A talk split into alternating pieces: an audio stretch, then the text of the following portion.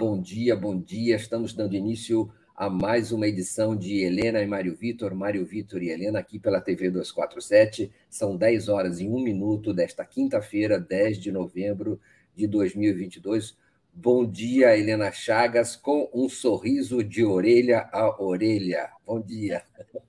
Bom dia, Mário Vitor. Bom dia, amigos que já estão aqui dando, dando bom dia para a gente. É sempre uma alegria, né? A gente entrar aqui e já ter tanta gente esperando, dando bom dia.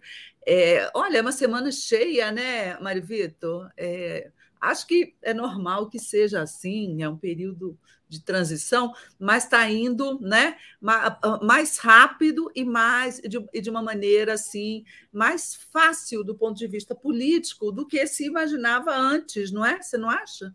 Eu acho, acho sim, acho que está evoluindo com uma facilidade, dando uma impressão de que havia coisas represadas, né?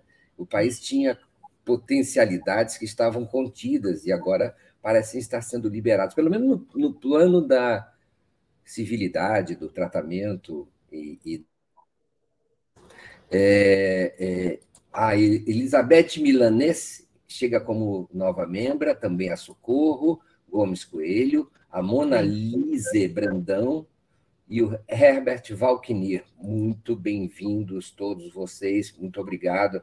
Aqui eu vou saudar também a Tereza Baldas, é, é, dizendo o famoso Vilas Boas, Vilas Boas, o general Vilas Boas, né?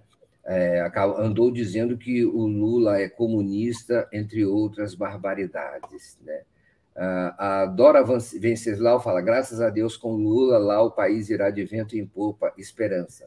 Olivia Hessler, nossa, nossa companheira de todas as ocasiões, dá bom dia para nós e a Sônia Goldfeder dizendo que já estava no gargarejo desde a hora, assim, da última hora. Bom dia, Helena e Mário Vitor, diz a Neise de Luiz, e o Gabriel Blasco uh, também. E daí por diante, daqui a pouco a gente lê, lê de novo. A Miriam Goldfeder também nos saúda generosamente. É, Marcelo Palhano, uma opção de gente que chega, uma opção de gente que já vem nos acompanhando com, fielmente, que é, vamos dizer assim, fundamental mesmo para nós é poder é, dialogar, conversar. Se você está nos assistindo, primeiro de tudo, por favor, dê likes, aperta o joinha, compartilhe a nossa transmissão, ajude a aumentar a audiência, a relevância é, e, e, e o, o, o, o sacrossanto algoritmo nos reconheça. E ajude a avançar essa nossa essa nossa programação aqui, essa nossa audiência. É, é, a, da França, a Cláudia Maranhão, presente, diz: Boa tarde da França para a comunidade do Brasil 247. E a gente vai lendo aqui. É, Helena Chagas, achei tudo, tudo que está acontecendo muito, é, é, em, em, diversos sentidos, é, certos sinais muito positivos, muito é, é, favoráveis. Agora, e tudo vem acontecendo num aluvião de informações, de, de situações que às vezes soam até inacreditáveis. Agora, eu nunca vi nada igual àquela recepção de ontem no Supremo Tribunal Federal.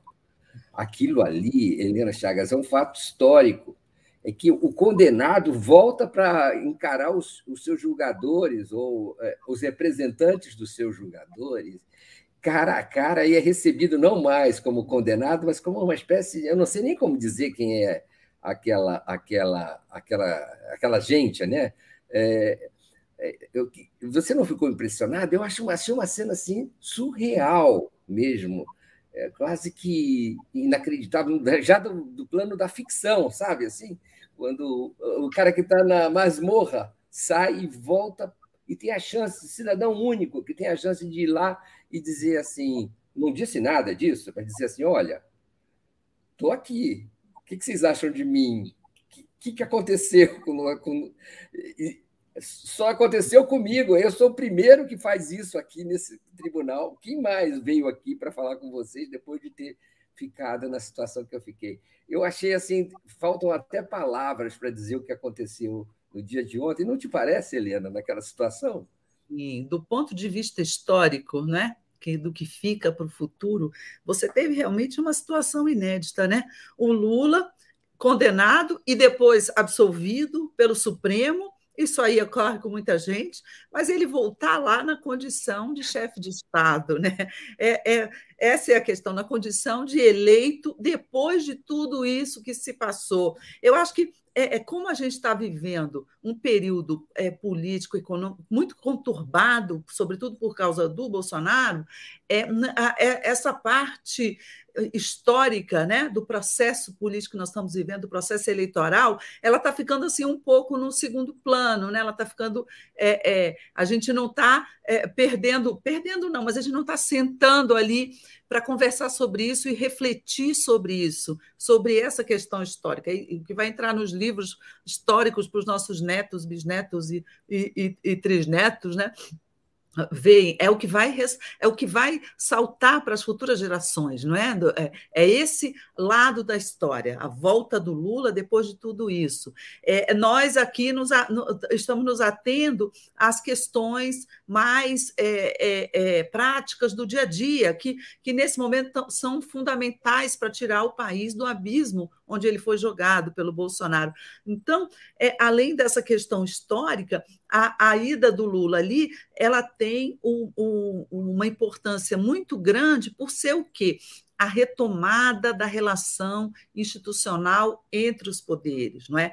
A recomposição, não é, de uma institucionalidade que o Bolsonaro implodiu, não é? Ele implodiu, ele ele o, o, ele fez um estrago institucional enorme ao país e, portanto, à democracia. Né? Ele quebrou o princípio da harmonia entre os poderes, o princípio da, da independência entre os poderes, e é isso que o Lula está trazendo de volta a Brasília essa semana. Ele visitou tanto o, o Supremo quanto ele esteve com os chefes da Câmara e do Senado, não é, do Legislativo, e, e embora tenha tratado de muitos outros assuntos, a, a mensagem não é principal é essa. Olha, vamos aqui recompor a nossa institucionalidade democrática, né, como prevê a Constituição, como, como garantia do Estado de Direito democrático, vamos voltar a ter as nossas funções constitucionais, porque o, o, Bolsonaro fez uma bagunça.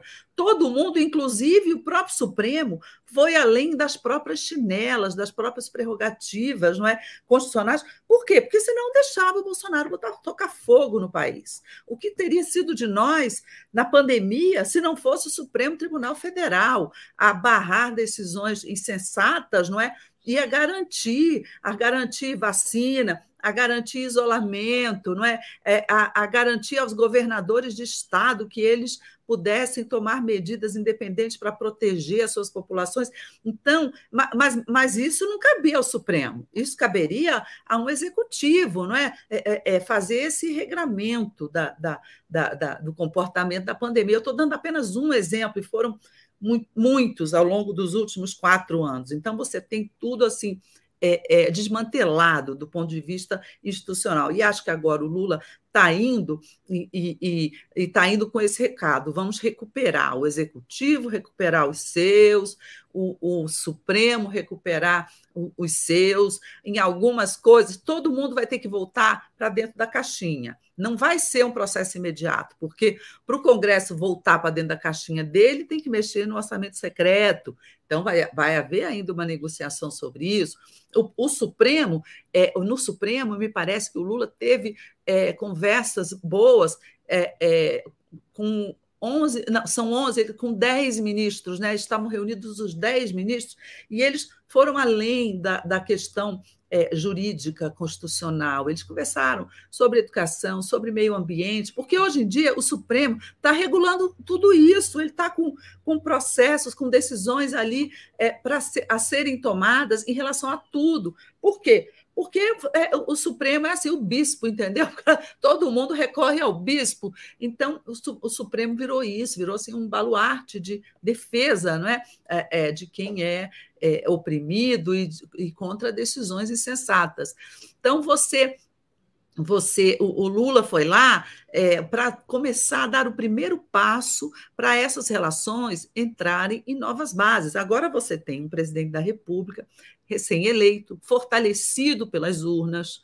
Então, é, é, isso é muito importante nesse momento, e um presidente que reconhece o papel institucional de cada um. Eu acho que é o primeiro passo para termos aí, é, é como eu disse, cada macaco no seu galho. E isso é fundamental, a tal normalidade não é, institucional. É, eu estava eu tava vendo aí esse vídeo, não é, Helena? É também histórico, né? Que tem tantos detalhes nesse vídeo. Não sei se você também olhou essa, essa fila de cumprimentos ao Lula. Cumprimentando ali o Cássio, o Cássio com K, o ministro do E aí tem tantos detalhes para. Eu, eu, eu, eu, eu talvez escreva sobre isso, sabe? Essa fila, o Alexandre de Moraes vinha logo atrás da Rosa Weber para cumprimentar, um pouco assim afoito para cumprimentar o, o, Lula. Aí ele deu uma paradinha e foi para o final da fila, voltou, deixou todos os outros passarem para ele ficar por último. É. O Alexandre teve, Mário Vitor, depois disso, um encontro privado com o Lula no TSE, na condição de presidente do TSE. Então, eles conversaram lá mais de uma hora também.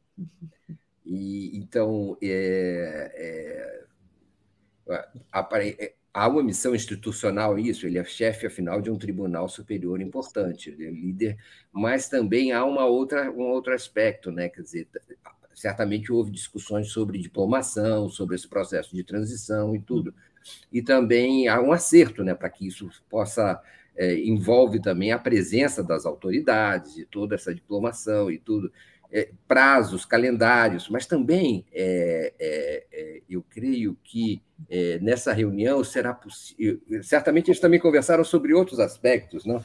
entre eles mesmo é, há também uma questão que é, que é preciso levar em consideração. Nessa fileira, preste atenção quem cumprimenta, como cumprimenta o presidente Lula e como o presidente Lula retribui os, os, os cumprimentos. Em alguns ele dá beijo, né, mulheres, em, em, em outro, não na Rosa Weber, mas sim na Carmen Lúcia, é, dá um tapinha na cara dela. É, é, é mais... por ele. A Carmen por ele, não é? Agora, depois contra ele, muitas vezes, é. mas, que, mas, mas, mas que teve depois uma participação decisiva na segunda turma para a, a que o presidente Lula fosse liberado né, da, da, das acusações. Aí ele, ele cumprimenta é, o Faquin, né, esse personagem que é, é, aparentemente tentava fazer o mal, mas acabou fazendo o bem, contra, talvez contra a vontade. É, aí, e, e, e, o primeiro a quem o, o, o, depois da Rosa Weber, a quem o Alexandre cede o, a vez é para, claro, Gilmar, Gilmar Mendes, é, que chega também com um cumprimento, digamos assim, é, já de pessoas que já se conhecem, já, já tem uma estrada, não há nenhuma, nenhuma surpresa nisso. É, aí vem o Fux, que parece querer mais. É, é, é, o Lula parece mais querer cumprimentá-lo do que o Fux querer cumprimentar o Lula. É. Parece que é o, o, o, ministro mais distante, com exceção dos bolsonaristas, do Cássio e do André, o Fux hoje eu acho que é o ministro mais distante do Lula, do Supremo, embora ele tenha sido nomeado, o primeiro nomeado pela Dilma Rousseff. Mas o, a atitude do Fux, o comportamento do Fux durante esse tempo todo, eu acho que o distanciou muito do, do PT, do, etc. Né? O Fux era muito lavajatista, é, eu é. acho que a relação ali é complicada. É, ele não tinha se, é, concordado e aceitado o, a decisão. Até o final, ele foi o campeão da, da, da, leitura, ele e o Barroso, o campeão da leitura de que não tinha havido inocente, uma espécie de inocentamento, se é que eu posso ou inocentação do. do, do na... Mas o, o, Barroso caminhou de volta. O Barroso hoje ele é bastante próximo dessa tese, não é? Ele, o, o, o Fux, eu acho que ficou ali muito isolado contra o Lula. E uma, uma, um, algo comum, quer dizer, em alguns ele dá abraço, outros ele dá, aperta a mão, a maioria ele dá abraço. Ele quem quer dar abraço é o Lula. Os outros não. É, eles querem apertar a mão, e mais o Lula quer dar abraço, né? e, e romper, vamos dizer assim, o limite da institucionalidade, assim, dessa, desse respeito, é, dessa é, espécie de é, recolhimento, né? É o contrário do que a atitude dos ministros inicialmente é, inclusive com Toffoli, com mesmo com Lewandowski, não há, assim, da parte dos ministros, tanta abertura quanto do Lula para eles. Né? Dizer, é normal. O, o, jeito do presidente Lula, o presidente Lula é uma pessoa muito carinhosa, né? Ele já chega te abraçando, te beijando, é a maneira dele se portar. Ministros do Supremo, quando vão para o Supremo, eles viram assim mais ou menos aquela geladeira, né? Aquela pessoa distante e fria, né? O próprio Lewandowski, que está com. Ele, ele, tem o nome dele citado, inclusive, para o ministério do Lula, não é? No entanto, lá ele guarda aquela postura de ministro, né? O, é. o Lewandowski. Já o Toffoli, que foi um homem muito íntimo, nomeado pelo Lula, assessor ali de todas as horas, houve um distância. Ali há realmente um distanciamento muito grande e acredito que irreversível por pessoas próximas do Lula. Parece que a mágoa do, do Lula e de outros ali com o Toffoli é imensa.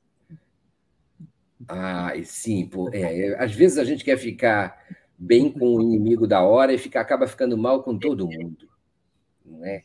E é, é, é preciso saber onde, onde se está para poder ter uma posição mais tranquila com o Faquinho, olha. E também era necessário contar quantos tapinhas nas costas é, é, se dão em cada pessoa, entendeu? É, é o, aí o Cássio com K e o Mendonça, certo? Os últimos da fila, até depois do Alexandre, e também os que ficaram na posição exatamente oposta, é, antagônica nessa mesa oval onde houve essa, essa, esse encontro ali, não é? Os dois mais, digamos assim, indicados pelo Bolsonaro é, é, ficaram numa posição mais distante, mas também respeitosa e institucional. Muito interessante essa reunião inacreditável de ontem, mas aconteceu, como tantas coisas inacreditáveis estão acontecendo no Brasil hoje em dia, é, é, é, por causa dessa situação inusitada, não é, Helena, de que, é,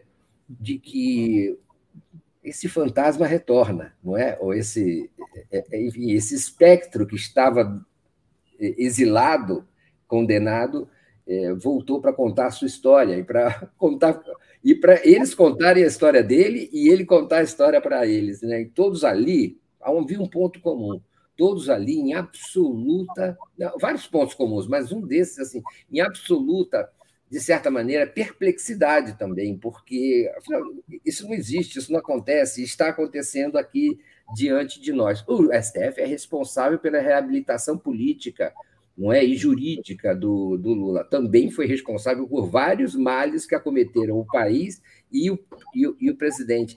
E esse, essa história ainda está se desenvolvendo, mas ontem vivíamos um dia, um dia muito especial não foi só ali, não é, é, é, Nós estamos vivendo um dia muito importante também nessa situação que você delineou, né? Uma espécie de possibilidade de recomposição é, também no Congresso, né? De, de, montagem de uma espécie de canal de diálogo que pode resultar na, na, na, na, constituição de uma base política de suporte ao novo governo Lula, é, que seria fundamental, não te parece? Com certeza. Junto ao Congresso, ao Legislativo, aos comandantes do Legislativo, também, evidente, teve o, foi uma agenda institucional, mas, mas com um aspecto mais pragmático, né? É, é, que foi da PEC da transição. Agora, ainda num parênteses, o tema é, prático que, é, é que existe para o governo Lula, né, para o Lula no Supremo agora, nesse momento, que é a questão do orçamento secreto, que é uma ação que está nas mãos da própria Rosa Weber, que mesmo elegendo-se presidente do tribunal, não abriu mão dessa relatoria, é, me parece que ali na conversa explícita ali com todo mundo, isso não foi tocado, mas isso é uma questão importantíssima que está no subtexto dessa relação do Supremo com Lula. Que está me parecendo nesse momento e que, o que dizem pessoas que circulam lá entre os ministros do Supremo. Rosa Weber está com o assunto na mão.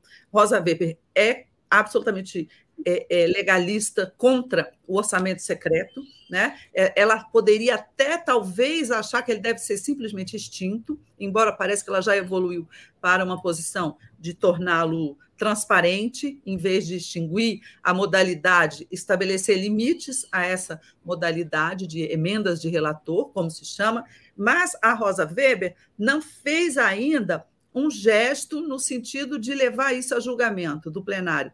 É, por quê? Porque agora, sob a égide da nova relação institucional entre o Supremo e o e o Executivo e o Congresso, ela está esperando uma sinalização do Lula e dos comandantes do Congresso, ou seja, o que ela está esperando é, não é que ela está se subordinando a isso, mas o que ela está esperando para ver se há um acordo político em torno do orçamento secreto é, é, e, e, que ela, na, ao julgar a ação, ela já tenha diante de si uma nova, é, é, é, é uma, uma, um novo cenário, uma nova circunstância, não é? Que seria um acordo em torno disso, o que poderia até tornar a ação que está nas mãos dela, de inconstitucionalidade, prejudicada, não precisaria, ou poderia também incorporar esse acordo no, no relatório dela, né, no voto dela, e aí ele, ele ter a, a é, legitimidade também jurídica do Supremo. Por aí você já vê é, é, Mário Vitor, o grau de entendimento que começa a, a, a, a, ter aqui em Brasília depois de um longo e tenebroso inverno. Né? Então, você falou aí do, do, do legislativo, né, que isso está ocorrendo. Está ocorrendo também. Inclusive, a gente sabe que o Lula e o e o Lira tiveram muitas escaramuças durante a campanha eleitoral. O Lira foi um fortíssimo é, apoiador de Jair Bolsonaro. O Lira foi o responsável pela aprovação da PEC Kamikaze, aquela PEC que atropelou a Constituição e a lei eleitoral para tentar né, é, é, aumentar auxílios e tomar várias medidas eleitoreiras para dar a vitória a Bolsonaro. Ou seja, não há amor ali, meu filho, não há, não há de jeito nenhum. Entre, entre Lula e Lira, Lira e Lula, não tem amor mas trata-se, sobretudo, de dois profissionais da política. Então, eles foram, se encontraram. O Lula disse o que o Lira queria ouvir, que é que não terá candidato à presidência da Câmara para disputar com ele. Ele não pode impedir outros de terem, mas ele deixou claro que não trabalhará por ninguém, dando ali uma certa segurança ao Lira, que quer se reeleger. E o Lira em troca, o que, que ele faz? Ele diz que vai facilitar a aprovação da tal da PEC, da transição, que vai garantir os recursos para pagamento do Bolsa Família de 600 reais a partir do dia 1 de janeiro. Então, nós estamos vendo ali um exemplo de, é, de política. É assim que se faz política. Eu acho que essa normalidade institucional está voltando a Brasília, finalmente, acompanhada pela, pela atividade política. Não se fazia política, não é? Há mais de quatro anos aqui em Brasília. As coisas eram. É, é a dinâmica das coisas era muito diferente. Fazia-se política ali debaixo é, é, é, nas casernas, não é, dos militares ou no, no, no, no, ocultamento do orçamento, né, dado ao centrão. Não se fazia, política assim dessa forma, é, a grande política aberta. Olha, é, eu te ajudo a aprovar isso, você não interfere na minha eleição, isso é política. E eu acho que isso deve ser é, é, saudado é, é, por nós todos aqui de estar tá voltando a acontecer, você não acha? Eu acho sim, uh, e eu e vou falar um pouco sobre isso. Antes, queria registrar o, o Sandro José, dar um bom dia para nós, direto de, Ita, de Tabira, no semiárido pernambucano é, a Roseli Gonçalves escreve de Bremen, na Alemanha, não é? e manda um, grande abraço para toda a comunidade é, lá, de, de lá de Bremen para toda a nossa comunidade, onde, onde nós estivermos. Ah, é, alguém mais aqui escreve também de um, alguma localidade do mundo, dando-nos, é, eu já vou descobrir, dando-nos uh, uh, uma saudação. É, a, a, mas eh, todos eles refletem o clima trazido pela Neide. O ar do Brasil está mais leve. Desce dos céus uma energia gostosa. As, as pessoas tendem a querem identificar o que está acontecendo. A Cláudia Maranhão, já falei da, da, da, da, da França, e, e, as pessoas todas, elas trazem essa mensagem, não é? É, é o Ateliê Albuquerque nos escreve, é uma sensação indescritível poder novamente respirar o ar do Brasil. É, tem um, um, um, ar mesmo, né, circulando, e alguma das. A, a, a, é, alguma, e, e, sempre essa referência ao ar, né? A Neide e o Ateliê Albuquerque se referem ao ar. É, é, então, é, tem uma sensação nova no Brasil que é da parte do STF, por exemplo, a gente percebe que alguns ministros, e mesmo as pessoas tiveram chance agora, têm chance agora de uh, agir conforme o que pensam, agir conforme suas convicções. Antes havia uma espécie de travamento a isso por conta da, da do exílio, da, da eliminação do presidente Lula. Agora ele, a recuperação dele coloca as coisas de volta no lugar de novo, e o jogo é reiniciado. É, é, isso é tão interessante poder, poder viver isso, né? E não há palavras. Agora as pessoas estão tentando, é, como o Sandro Correia disse, o condenado abraça os seus julgador, julgadores, verdadeiramente surreal. É, a Sônia Goldfeder, aquela fila de beijamão do ministro do Supremo foi a grande vingança nossa. Tem uma catarse acontecendo no ar. E, e agora, aquilo que você trouxe, Helena, de que uh, tudo isso é recheado pela política e por novas relações institucionais que, de certa maneira, tentam se é, é, encaixar num movimento que pode ser comum, eu diria que a gente não tem mais condições de prever nada no Brasil depois do que aconteceu ontem, sabe? Qualquer previsão é superada pela realidade. Aquilo é ultrapassa, o real ultrapassa qualquer, qualquer sonho, qualquer previsão. Veja bem, o, pode ser que o Lira seja um aliado. O, o Lira foi bolsonarista até, até a campanha, bolsonarista sério, como você fala. Pode ser até que ele venha a ser um aliado. Depende da negociação. O, o, o, Lula já, já falou: não vou me opor a você, necessariamente. É, e talvez ele obtenha do Lira é, muitas concessões, inclusive é, o apoio ao fim do orçamento secreto, das emendas de relator, talvez ou não, é, não se sabe até que ponto isso pode chegar. É, o, certamente o Lula vai precisar, é inexorável, vai precisar do Congresso, vai precisar de uma liderança forte no Congresso, e o Lira é, é, e o, o, Lula, mas a família do Lira já conhece o Lula há muito tempo, já conviveram e já trabalharam juntos. Métodos é, é de, de conhecimento comum já foram estabelecidos. É, pode ser. É, Olha só, sobre, sobre isso, acho que o Lira pode ser sim um aliado, como você fala aí. Agora, até porque as relações na política não são emocionais, né? são muito pragmáticas. Nesse momento, Lula eh, eh, Lira pode ser um aliado.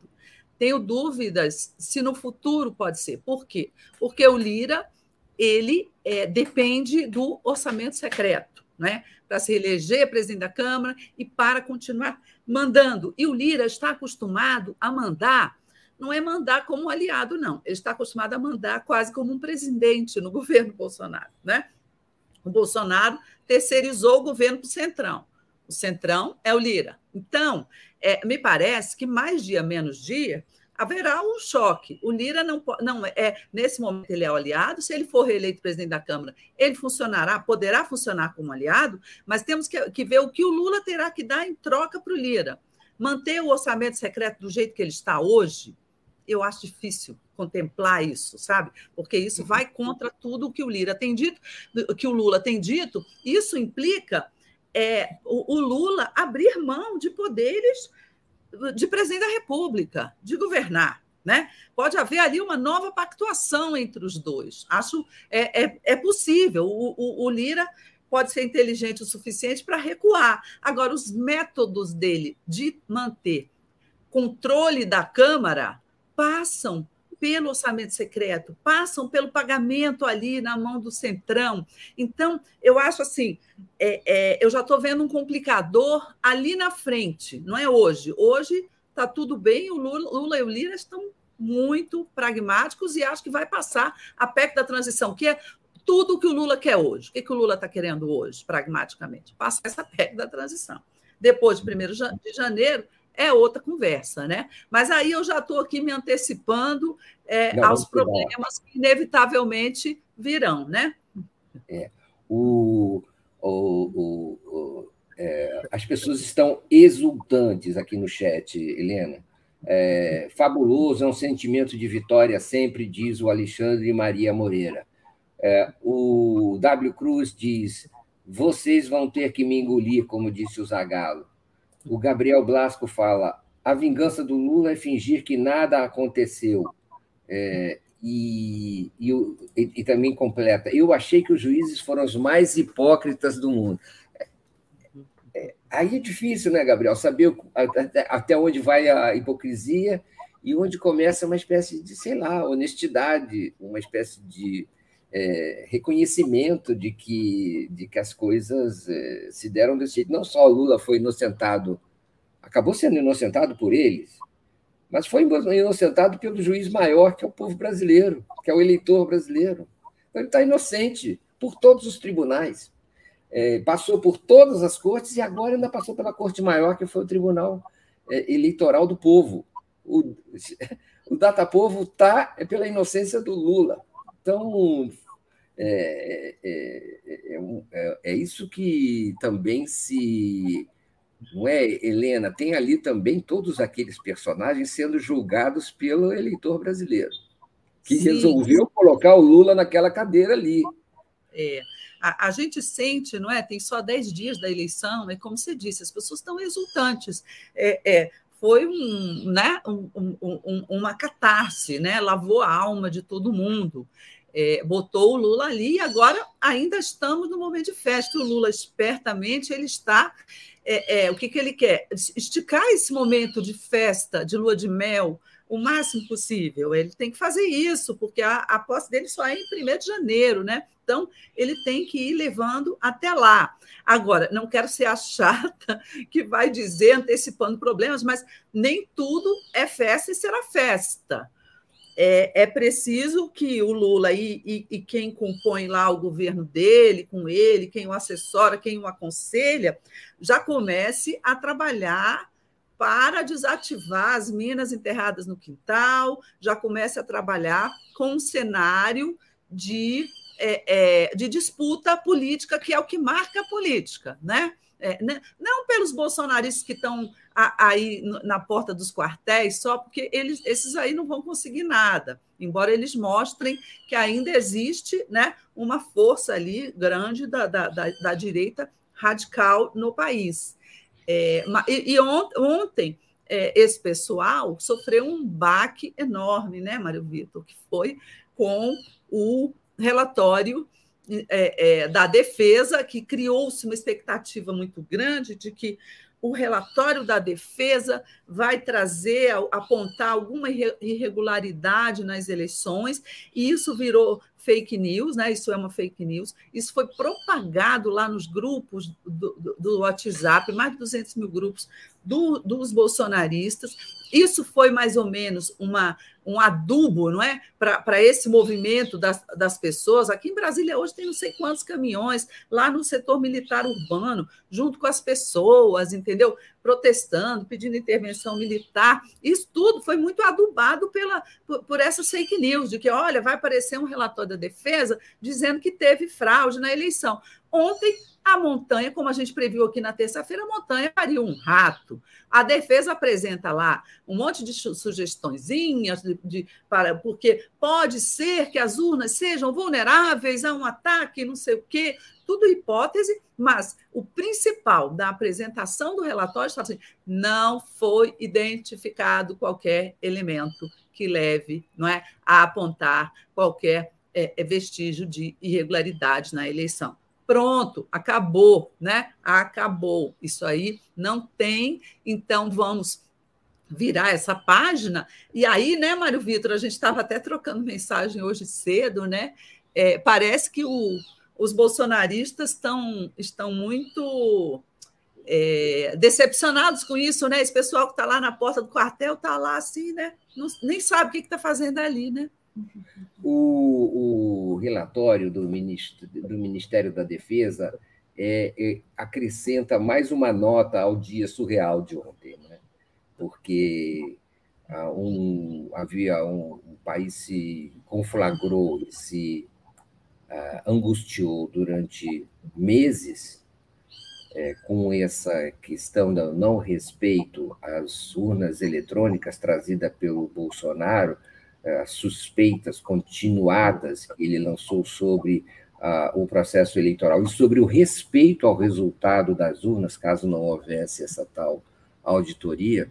É, segundo ele, havia fraude, ou havia inúmeras denúncias de fraude, que já teriam acontecido, não é, Helena? Na, no primeiro turno da eleição de 2018, é, é, esse, esse relatório, afinal, foi feito e ele inocentou mais um julgamento que teve como resultado, digamos, um, uma, um veredito contrário a, a, a, aos interesses iniciais da, da investigação, é, inocentou as urnas eletrônicas brasileiras até pelas Forças Armadas é, ambíguas, golpistas, é, é, ao final. Então, é, a, a, como você é, apontou, a montanha pariu um rato e é, é, a montanha pariu uma fraude. A fraude era a suspeita. Né? E acabou esse assunto. É, as urnas estão de, definitivamente consagradas, mas isso não importa das urnas. O que importa não é, Helena, o que, que importa nisso tudo? Importa a sinalização da, do isolamento do Bolsonaro e que a transição ele, ela vai ser muito mais, me parece, muito, essa é que é a questão. A governabilidade, e a, pelo menos no inicial, e a transição serão muito menos, me parece, tumultuadas institucionalmente do que se apontava.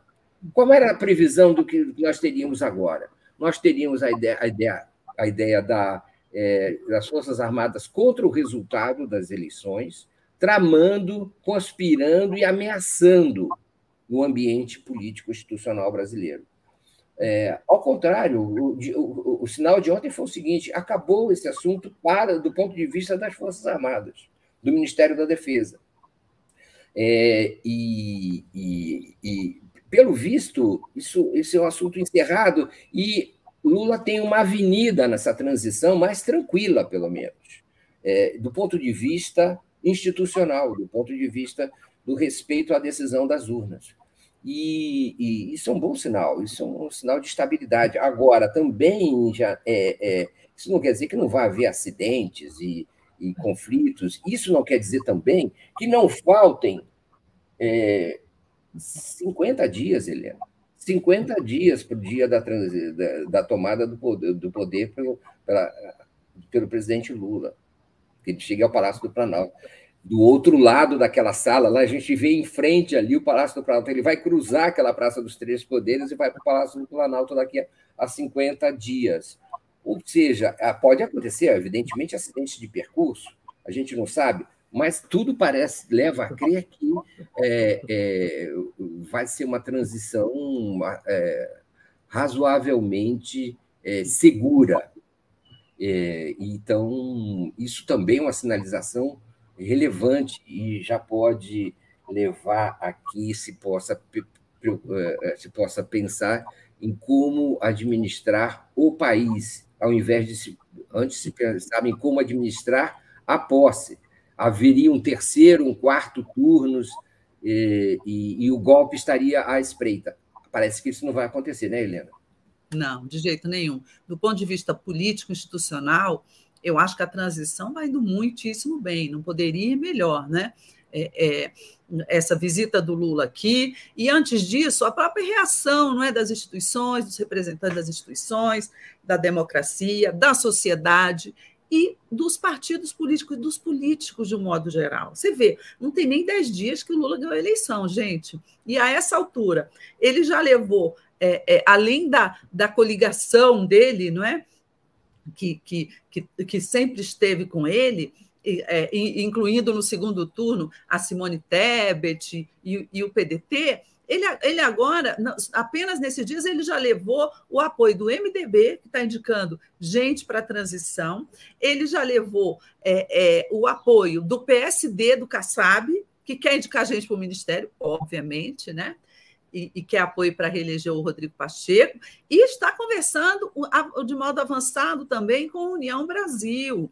Então, sem falar em outros partidos, como o PSDB, por exemplo, que não vão para o governo, mas vão dar uma espécie de, de, de voto de boa vontade, não é, para o Lula nesse início. Então, de é, é, uma bancada é, é pequena, pequena não, ele, ele, elegeu uma bancada razoável, mas uma bancada minoritária na Câmara, ele está aos poucos avançando para ter uma bancada é, é, razoável de 200 e, e poucos deputados, 250 e poucos, 160 e poucos, dependendo aí de umas franjas do PP que podem vir, não é? Do, do, do republicanos, que hoje é base do Bolsonaro, mas que também já está doido para conversar com Lula. Então, a, a, a, tal maioria do Congresso que, que muita gente vaticinava, ah, o Lula vai ganhar, mas não vai conseguir governar sem maioria no Congresso. Não é bem assim, gente. O poder de atração, não é de alguém que acaba de se eleger,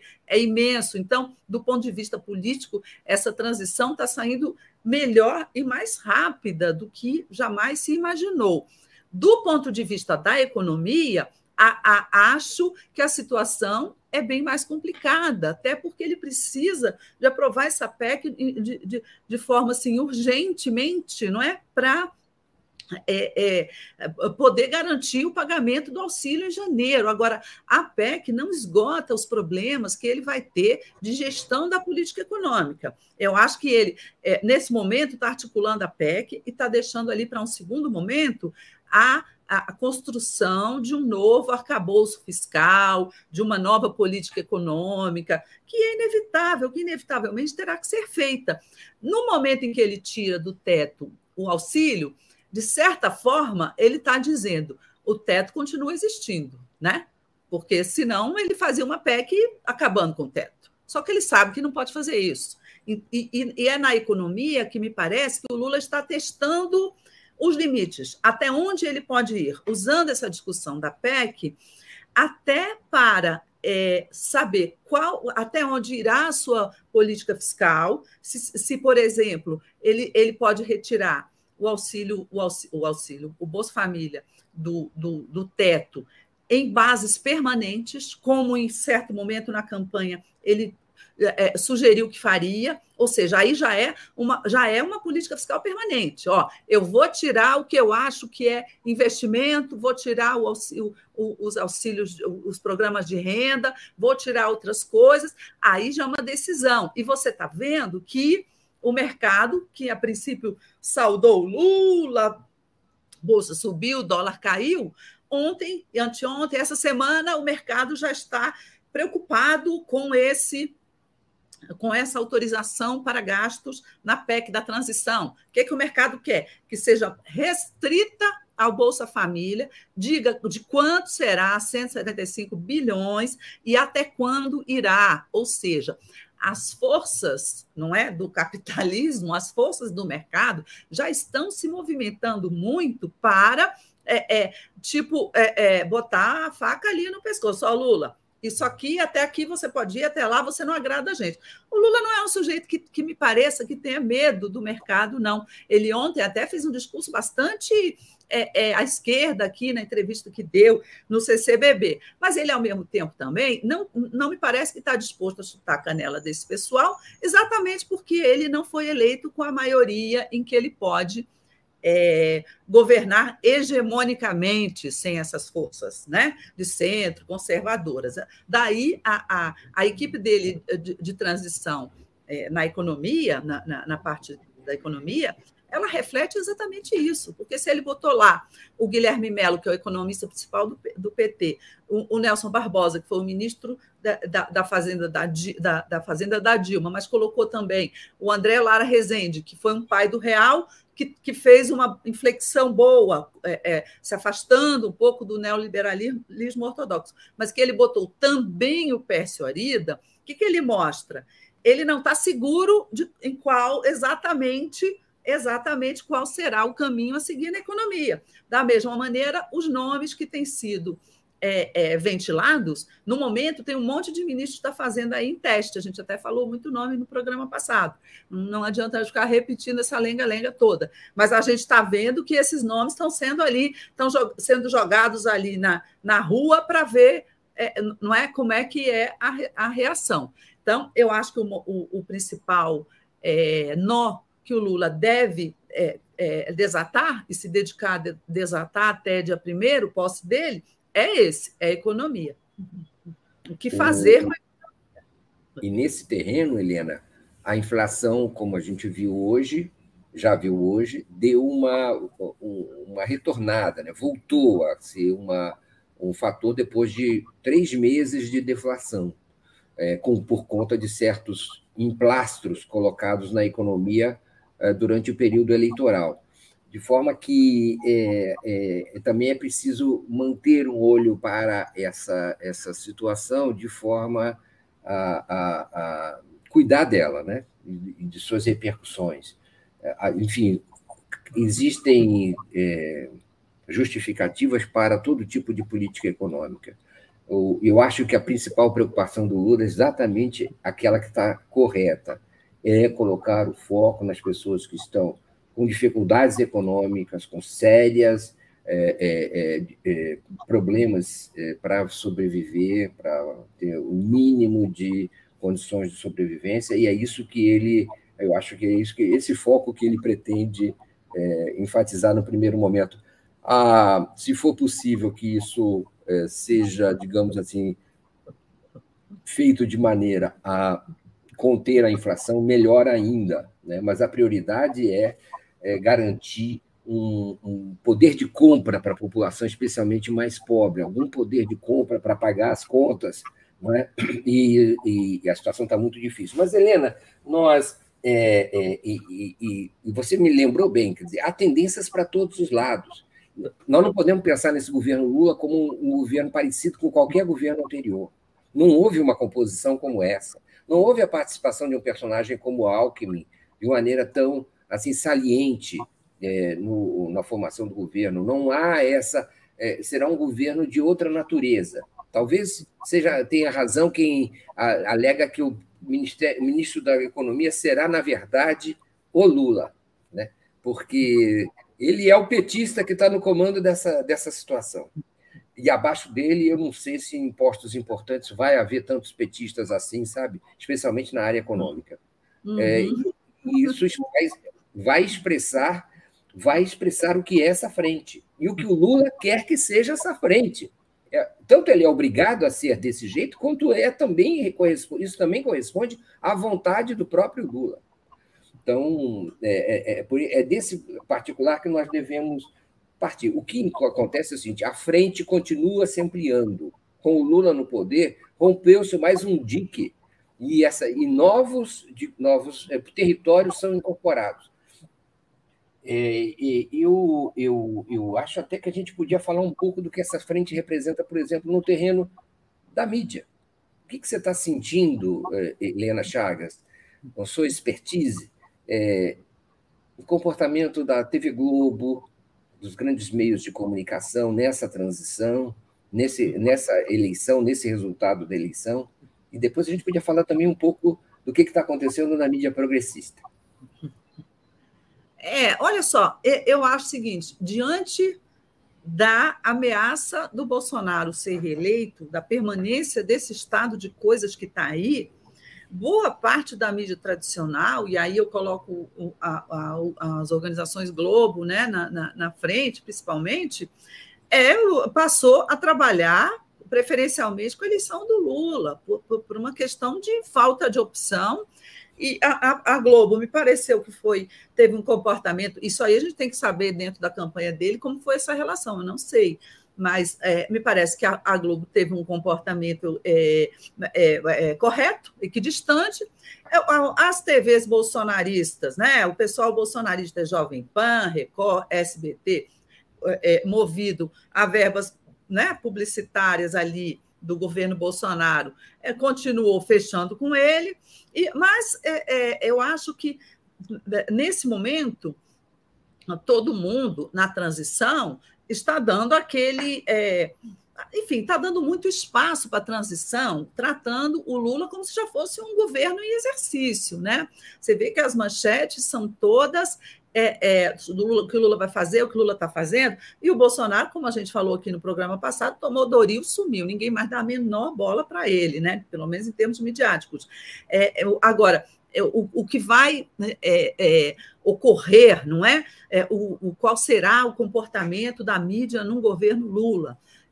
Me parece que, de modo geral, a, a, grande mídia tradicional, não estou falando aqui da, da nossa, não, a grande mídia tradicional, ela não é lulista, ela tem um, uma vertente antipetista muito forte. Então, me, me, parece que alguns já têm um comportamento bastante crítico.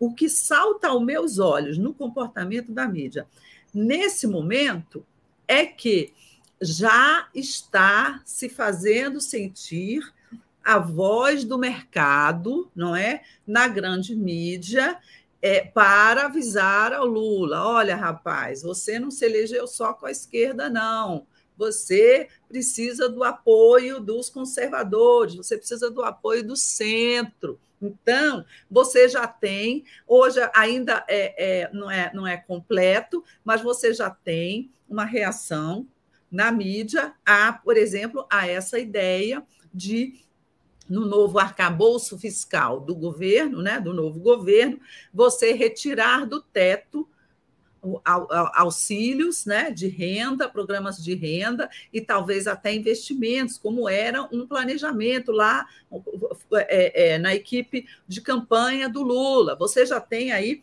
muita gente no, no, no, mercado e, e, obviamente, se reflete na mídia, porque a mídia faz parte desse establishment, né? já é, protestando. Não, é, não pode ser, o mercado não vai aceitar isso, isso não vai ser bom.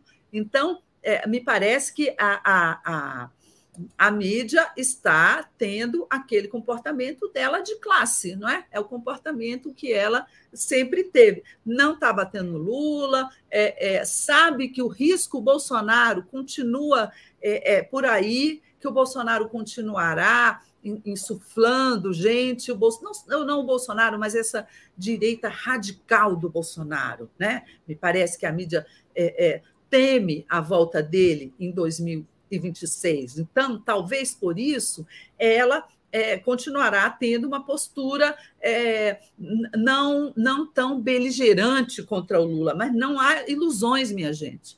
Ela será crítica o tempo todo, cada vez que o Lula anunciar que vai sair desse programa, não é, do mercado, dessa, dessa coisa aí mais, mais é, é, comportada do ponto de vista fiscal, ele vai apanhar da mídia.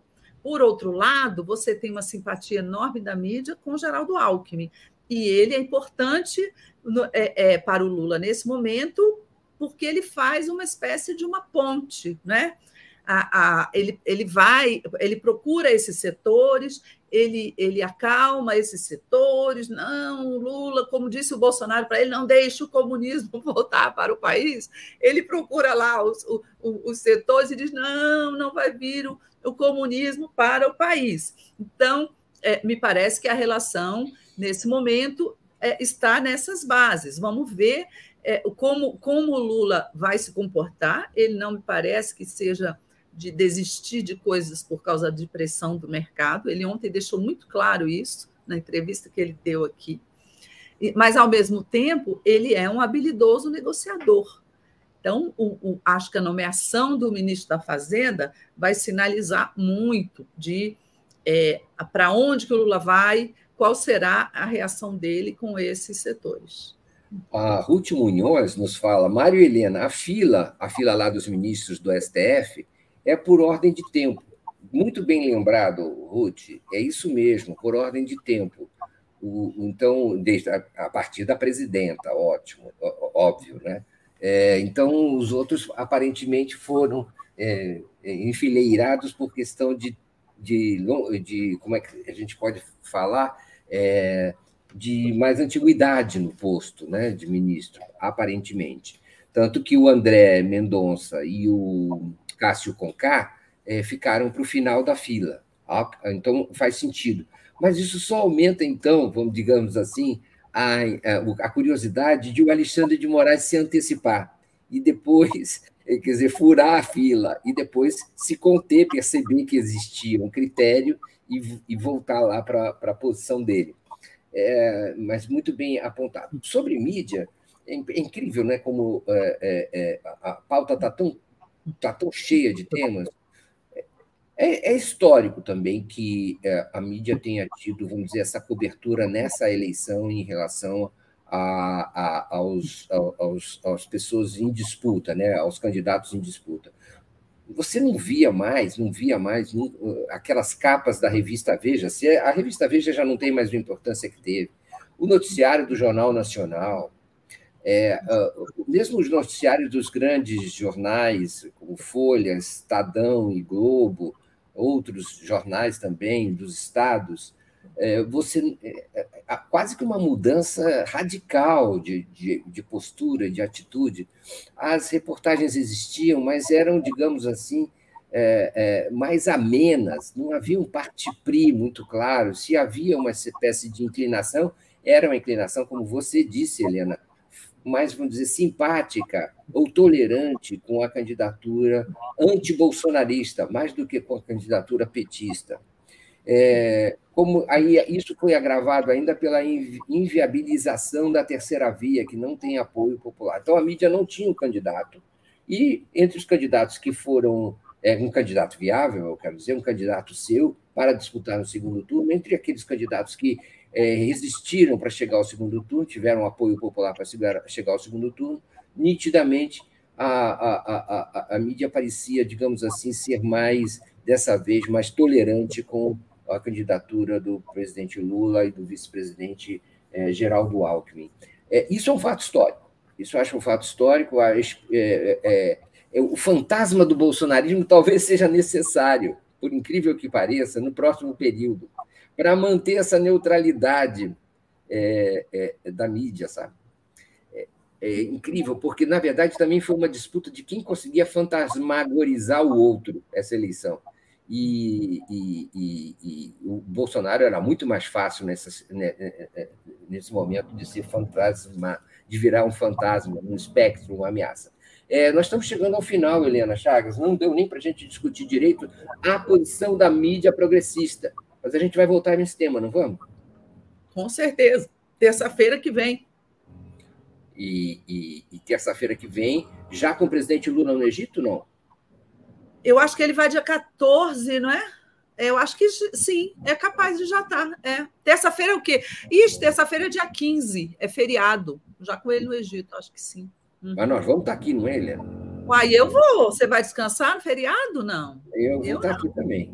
Eu, eu não descanso, não nunca, só vou descansar uma semaninha mais para diante. Então vamos aproveitar o feriado para voltar nesses temas e aprofundar. Bora, bora, bora no feriado da proclamação da República, tão importante para nós, não é, minha gente? Vai ter um outro gostinho isso, né? Talvez até seja uma espécie de pós-graduação, né? ou diploma de pós-graduação depois desse curso intensivo que tivemos nos últimos anos, especialmente nos últimos meses. É verdade. Pessoal, muito obrigado pela audiência, muito obrigado pela presença, pelas questões. A gente volta terça-feira. E, e, e, Helena Chagas, é, até terça-feira. Até terça-feira. Um beijo para você, Mário Vitor. Um beijo para a nossa galera toda aqui, animada, carinhosa e, e, e sempre dando, dando é, é, sacadas legais. Grande beijo. Fiquem agora com o, o, o Giro das Onze com é, Daiane Santos e Gustavo Conde. Tchau, tchau e muito obrigado.